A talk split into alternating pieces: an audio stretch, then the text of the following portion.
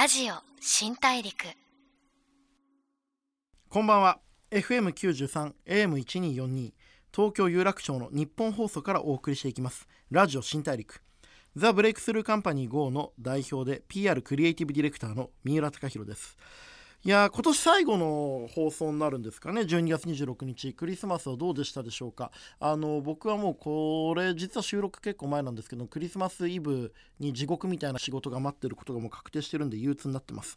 さあいろんな人生を送る方々にお話しして、まあ、ビジネスの心得とか人生におけるビジョンとかそういったことを話しながらリスナーのあなたと一緒にたくさんの発見をしていければいいなという番組ラジオ新大陸です。今回は先週に引き続きピースの又吉直樹さんをお迎えします。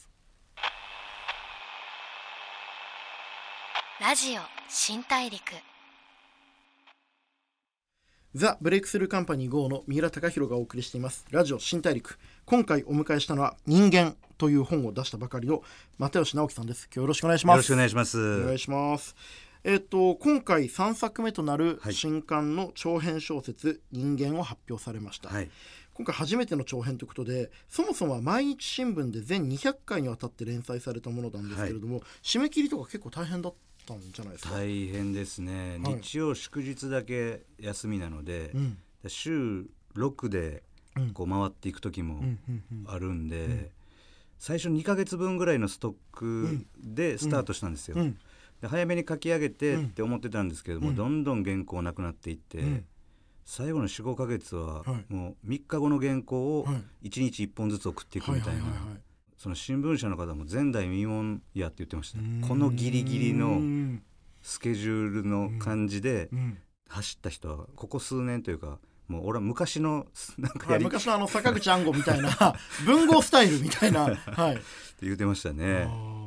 でもこれ僕あの実はですね僕も去年、あの小説のオファーをいただいてて「はいはい。集英社週刊プレイボーイ」で連載しようってことで、はい34回書き溜めてから始めようと思ったんですけど、はいはい。もう仕事が忙しくてはい。いや仕事が忙しくてを言い訳にして結局始められなかったっていう苦い思い出がありまして、はいはい。締め切りって本当怖いですよね。怖いですね。毎日毎日ですもんね。僕毎週でもしんどかったのには毎日って結構吐きそうになるんいいやじゃないですか？吐きそうになりますし、はい。たまにもう携帯とかをはい。置いといて今見たらはい。編集者から「えもう間に合ってませんでしたよ」とか、はいはいはいはい。入ってたらどうしようとか思って見れなくてでもこれもうスマホ見たくないっていうかあえて他のメッセ全部開いてるのにそこだけ未読にしてるやつありますよね。はいはいはいはい。で勇気出してみてあ明日までが耐えたとかああまだ時間あるとか、はいそれぐらいでやってましたね。あもうその辺で仕事仕事3時に終わって5時までにはい。原稿送ってくれないと、はい。もう間に合いませんみたいな時に、はい。はい。家帰ったり喫茶店探してる暇ないから、はい。もうその辺の路上で書いたりしたことありました。路上で？その辺の公園探してはい。書いたりしたこともありましたね、パソコンで書くんですか？パソコンで書いてます。はいこれでも小説のこうストーリーとしては、はい。何かになろうとしていた若者たちがある程度大人になってこうある騒動に巻き込まれてみたいな物語ではありますけれども、はい。最初にストーリー全部決めて一個ずつ埋めていくんですか？どうやって書くんですか？僕ははい。最初は38歳の主人公をはい。書きたいなと思ったんですよ。なんで38歳？1作目と2作目がはい。はい。20代の、まあ、青春小説のようになっていて、で火花の時に生きてる限りバッドエンドはない。僕たちはまだ途中だみたいなことをはいはい。言ったんですけど、はい。じゃあその後の続きはどうなってんのかなとそうかそこですよね。思って、火花はあの後どうなってるんだってやっぱ思っちゃいますもんね。はい。でもしその後もまあ続いていくならどういう時間が流れてんのかなとかずっと考えてて、うん。そういえば青春小説って劇的な瞬間とか、そういう時間をこう作品化されることが多いですけど、うん。そうじゃない人生もあるやろうし、うん。それ以外の時間もあるやろうから、それをなんか書いてみたいなその後を書いてみたいなっていうのが今回のその人間の、まあ、出発点で、だからまずはその38歳の主人公が20代の頃のことを振り返りたいし、どういうものがあったのか、火花とか2作目の劇場っていうもので描いたところに当たる部分を、まず書かなあかんかって,、いうとうんぐらいで、そうですよね。細かくは決めてないですね。あの青春小説とか青春映画ってはい。気分いいけど、終わった後なんかちょっと切なくなったり、はい。この後もこの人たち生きていきますからね。そうですね、どうすんだっていう全ての青春小説に対するはい。青春終わった後もこいつら生きてるんだけど作家お前ら大丈夫か？生き考えてるか？みたいなはい、ことに対する答えを感じたというか。あすごい良かっあありがとうございます。ちょっとあの帯の言葉を読みます。はい。えー人間。僕たちは人間をやるのが下手だ。38歳の誕生日に届いたある騒動の知らせ。何者かになろうとあがいた季節の果てでかつての若者たちを待ち受けていたものとは？っていう物語ですけれども、はいはい。これ僕本当にあの2019年にはい。だいたい100冊くらい本読んだんですけど、一番なんていうかこうはっきり言うとダメージを食らったっていうのが正しくて、僕もその何者かになりたいと思いながら36歳なんです僕、はい。38歳の主人公のもうほぼ同じ世代で,、もう恥ずかしいことが20代の頃死ぬほどあって、はいで多分今の僕の人生も50代になったら恥ずかしいと思うんですよきっと。はいはいなんで俺人前に出る時ずっとキャップかぶってたんだろうバカじゃないって 思うんじゃないかなと思思うと思うんですよ、なんかその何者かになりたいっていう人たちの感情をこんなに生々しく描いたものはないなと思うんですけどうん。それはもうものすごく設計して書かれてますよね。ああそうですね。やっぱりそこが結構重要うん。なのかなっていう、うん。うん。ななんで夢を追ってる人たちが、うん。こうやりたいことをや目指してやってるだけやのに、うん。どっかで罪悪感を感じなければいけないのかっていうのが、うん。うん。いまいちよく分からなくて、うん。でも僕自身、ん。若い頃に、うん。うわ舞台出たいけどとかテレビも出てみたいけど、ううんまくいかへんなっていう時に、うん。こうなんで何かを目指して活動してるだけやのに、うん。この後ろめたさは何なんやろみたいなのがずっとあってそこをちょっとこうん。う、うん、掘っていきたいなっていうのはありましたうね。ん。その何者かになりたいっていう気持ちを持ってる人の割合がはい。人類史上最もはい。多い時代だと思うんですよ。はいはいはい。要はその多分昔だったら農家に生まれた人は農家でいたいと思っただろうし、お父さんがサラリーマンで一生懸命働いていてあ俺もサラリーマンになろうと思ってこう普通に自分の人生をかなり早いタイミングではい。イメージできた人に対して、何か自分の人生に一発逆転の劇的なドラマが待ち受けるんじゃないか、有名になれるんじゃないかはい。何かこう大きな影響力を与える人になれるんじゃないかなりたいって思う人が、うんうん。今すごく多いという気がします。そうですね。なんかこう何者かになりたいってみんなが思ってる気がするんですよ。はい、でもこれって残酷ですよね。そうですね。別にならなくてもいいじゃないですか。ならなくてもいいし誰もが別に目指してるわけじゃないというか、はい。だからブラジルブラジルってサッカー人口多いじゃないですか、はい。だから世界で一番サッカー下手な人も多いと僕は思ってるんですよ、はいはいはいはいはい。サッカーやってない人は別に下手じゃないじゃないですか、はいはい。それに似てて、はい。今なんか有名じゃないとかうん。影響力がない人はうん。ないって言われるっていう、ないもうんあるもうん。目指してないっていうことがうん。許されへんような、そういう雰囲気はありますよね。そうなんですよ。それって結構息苦しいなと思うんですけど、はい。それに対してこの作品はまあやったらいいじゃんみたいな感じはちょっとありますよね。ああそんなに怯えなくてもいいしそんなにヒリヒリしなくてもいいから、い。さっきのそのサッカーの例えが秀逸だと思って、うん。ブラジルのサッカー下手な人って、サッカー楽しんでそうですよね。そうですね、そこのこう恥ずかしい過程も含めてはい。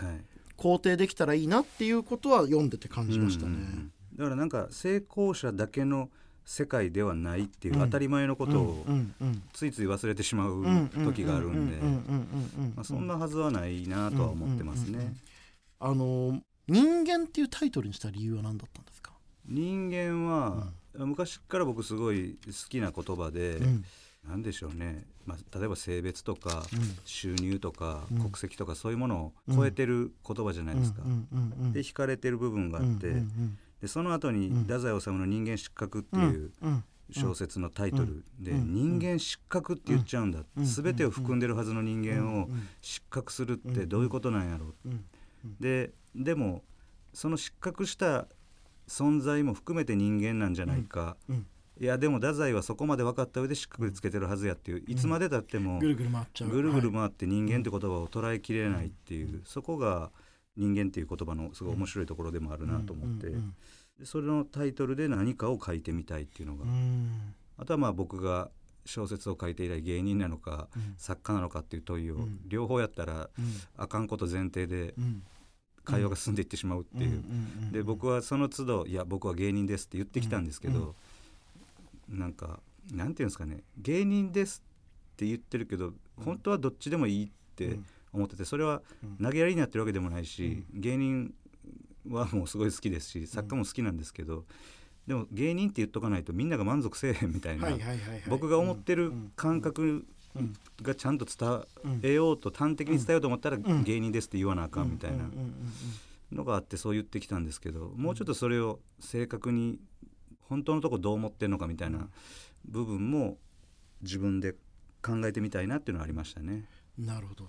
ありがとうございます。一番大きい概念をタイトルにしたみたいなことだったんですよねそうですね。ちょっとこの後もいろいろお話伺っていきたいと思いますが、引き続き後半もよろしくお願いします、お願いします。ラジオ新大陸 FM93 AM1242 東京有楽町の日本放送からお送りしています。ラジオ新大陸。ザ・ブレイクスルーカンパニー GO の三浦貴大がピースの又吉直樹さんをお迎えしています。引き続き後半もよろしくお願いします。よろしくお願いします。いやでもちょっと2020年になっちゃいましたけど、ねまあ、今回あの今年オリンピックとかも、まあ今更言うのもあれですけどそうですよね。ありますけどこう又吉さん2020年どうしていきましょうかね？いやーどうなるんですか。みんなが割と2020年を目指して、はい。2020年が間もなく来るぞって言ってきたから、この後どうなっていくのか興味ありますよね。なんか僕仕事してて、はい。広告にならない仕事結構多いんですよ。なんか、はうちの会社がこれからどうすればいいかを考えてほしいみたいなこと言われる仕事結構やってて、はいはい、2030年どうなるかをすごい相談されますね。2030年。2030年。僕ね2020年は正直もうどうでもいいと思ってて、はい。なんかこう名前言わないですけど、もういろんな政治家とかい。ろんな企業の偉い人の、はい。もうなんかお葬式フェスティバルみたいなもんだと思ってて、んうんうん。もうこれでみんなやりきってもらって、はい。若い世代に全部交代しちゃえばいいなって割とマジで思ってますね。なるほどなるほど、はい。じゃあここから新時代が来るっていう。そうオリンピックの仕事とか僕ほとんど断りましたもん。へー。もうめんどくさいし、はい。あまりにも規制が多いんで、はいはいはい。なんかそこに乗っかるよりは、はい。オリンピックが終わってみんなが油断してる隙に面白くてやりたいなとか、うん。ちょっと思っちゃいました、それは重要ですね、はい、又吉さん的に今年なんか仕掛けたいとかやりたいと思ってることあります？僕が思ってるのは今年できるかわからないですけど、本をはい。一回量産してみたいですね。量産。量産、うんうんあのー今まあ小説2015年に書いて、うんはい17年に書いて10、まあ、2年に1冊ペースで書いてるんですけど、確かに。確かにプラスその間でエッセイとかうんなんかそういうものを出版してきたんですけど、うん。まあ、今年は難しいかもしれないですけど今年準備して、うん。どっかでなんか毎月出してるみたいうなーん。1年とかやってみたいですね。うん。それはどうしてそのたくさん出したいなって思われるんですか？できるのになって思っちゃいあますね。あなるほど、それぐらいのペースでうん。も、俺やれるぞ。なんかやれるんちゃうかはいっていう、はいはい やったら全然できひんかったかうん。ってなるかもしれないですけど、そういうのやってみたいですね。お笑いの方はどうですか？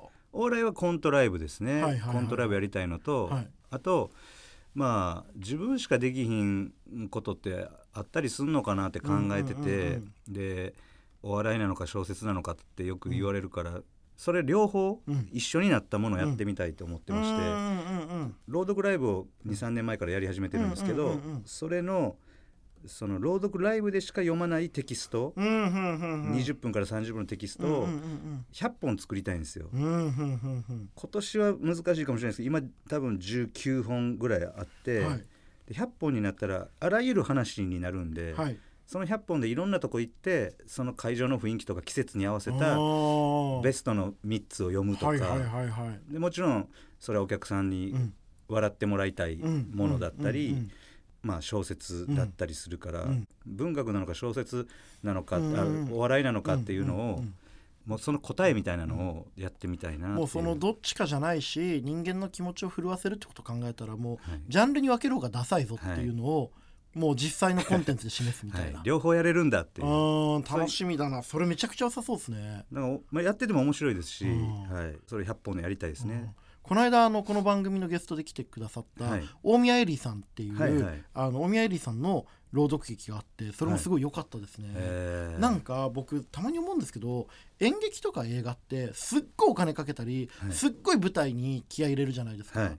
僕もあのこの間「風の谷のナウシカ」の歌舞伎とか見に行って、はいはい。素晴らしかったんですよ舞台とか、は役者さんの気迫とか、はい。でもそういうのも全部素晴らしいんだけど実は人間が一番感動するものって、はい。究極物語じゃないですか。はいはい。だその意味で言うと演劇とか映画とかもいいんだけど、はい。究極朗読劇だけで人間は感動できるっていう感じがしますよね。ああそれはできると思いますね。1億円かけた舞台よりとなんか予算15万円でやる朗読劇で、そんなに9900万くらいの9900万円くらいの感動の差はないっていう。確か確かにそれはそうかもしれないですね。そうなんですよ。僕だから朗読劇ってある種物語とかコンテンツのはい。一番シンプルな、うんうん。こうご飯と味噌汁みたいな、はい。そこなんじゃないかなっていう気がしてすごい可能性感じるんですよね。僕もやっぱそこで、うん。そのギター一本でライブできちゃうアーティストの見ると羨ましくて、うん。相方おらな今度できんし、うん。衣装ないとできんし、一人で喋れるっちゃ喋れるけど、うん。でもそれが果たして自分の最高のパフォーマンスなんかどうかわからんってなると、うん。朗読ってやっぱいいよなっていうのがありますうね。ん。朗読するときにこはい。う意識されてることとか気をつけてることとかってあるんですか、これはうん。あれなんですけど、僕朗読下手なんですよ。だから自分で書くん大好きで、はいはい。自分が書いたものを人前で読んで発表するの大好きうんうなんですよ。んうんでそれであのお客さん笑ってくれたりしたら、はめっちゃ嬉しいんですけど、はい。読む下手なんですよ。誰かに習った方がいいんですかねそういうの。いやでもお話しする仕事ですよね。そもそもが、そもそもそうなんですけど、はなんかね抑揚もないし、いはいだから。誰よりもその物語の感情とか理解してるはずなのに。はずなんですけどね、はいはなんかいやだからちょうど今それを考え始めた頃です。俺もうちょっとはいお金取って読むからには、その物語だけじゃなくて、うん。この演者としての人間であるということの意味ですよね 読み手としてのうんそのなんか技術もうん。多少いるんじゃないかなっていうのを今考え始めた、でもそれこそ勝手な僕の読みですけど、はい。自意識じゃないですか作者が作った自分の物語を読む以上、はい。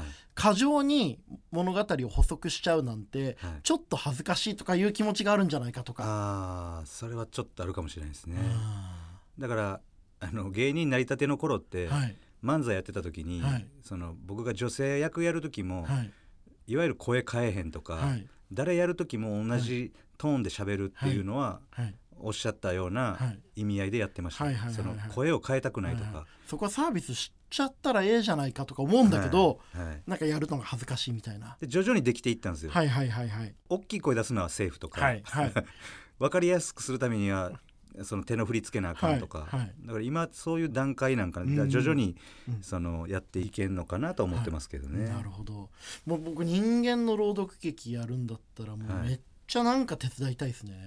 本当ですか？ちょっと出たいもうなんならば。あもう本当良かったんでなんかお手伝いできて、まあ、出たいっていうのはまあただのわがままで実際あの裏方の方が向いてると思うんですけどなんかお手伝いできる方だったらあ言ってくださいぜひぜひ。はい、あと僕これもう一個聞きたいんですけど、はい。せっかく2020年1月なんで、はい。こう未来のこともちょっと聞きたいんですけど、はい。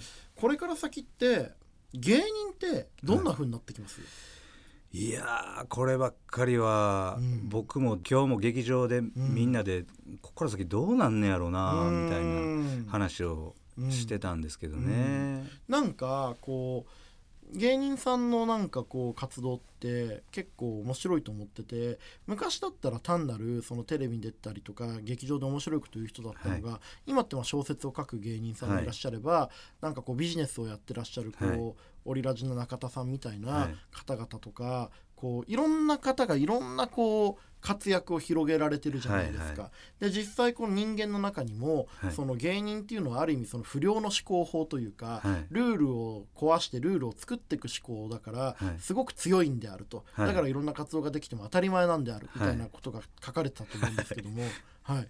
なんかどうなってきますかね？どんな芸人が出てきますかね。やっぱりその1990年代から続いてきた、うんうん。いわゆる若くして売れてスターになっていくっていううんスタイルも継承されていくとは思うんですけど、うんそれはあくまでも一部で、うん。数が多いですからね、うんうんうん。やっぱりいろんなことをやったりとか、まあ誰もが、まあ、言ってることですけどテテレビだけではないっていう時代は間違いなくうん。来ると思うんですよね。その時に何をもって芸人とするかっていうとやっぱり自分の売るもの、うん。そのその芸の部分ですよね、うん。コントなのか漫才なのか、うん。それは朗読のテキストでもいいのかなとも思ってて、そういうのを持って自分のサイズ感に合った活動をする人がうん増えるんですかね。うん。又吉さん的に動画表現テレビとか、まあライブはまあ動画じゃないですけど、まあ、時間芸術ですよね。例えば YouTube とか、はい。TikTok とか、はい。別のメディアに結構活動を移される方今増えてるじゃないですか、はいはいはい。ああいうのってお考えになります？映像を作ってみたいなっていうのはありますね。僕ねそれで言うと、はい。宇多田ヒカルのライブも行ったんですよ。ああそうなんですか。もう本当に素晴らしかったんですけどすごかったこれも又吉さん映像もあ映像されてましたよね。はい。そうですね脚本ではい。やらせてもらったんですけど、はい。ああいうのも好きなんで、はい。ただ映像って本当時間かかりますよね。映像はね本当に時間かかるんですよ。もう僕も大変やなと思って。CM15 秒作るのに3ヶ月かかったり半年かかったりするんで。そうですよね、はいだから生半可な気持ちでは飛び込めないなと思ってて、はいはい。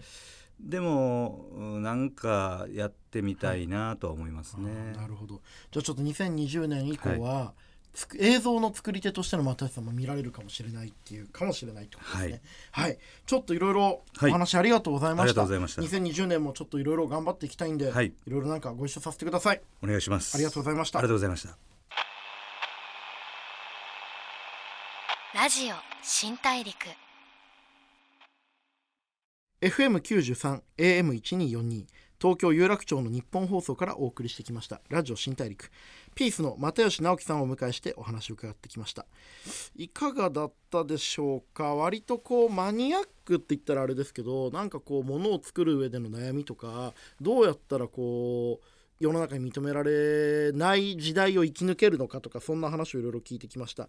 割とマニアックなんですけど聞いてる人の中には誰か1人か2人は必ずああ今日この放送聞いててよかったなって思う人がいるような話になったんじゃないかなというふうに思ってます、えーいよいよ、えー今年最後放送終わっちゃったんで次回は来週2020年。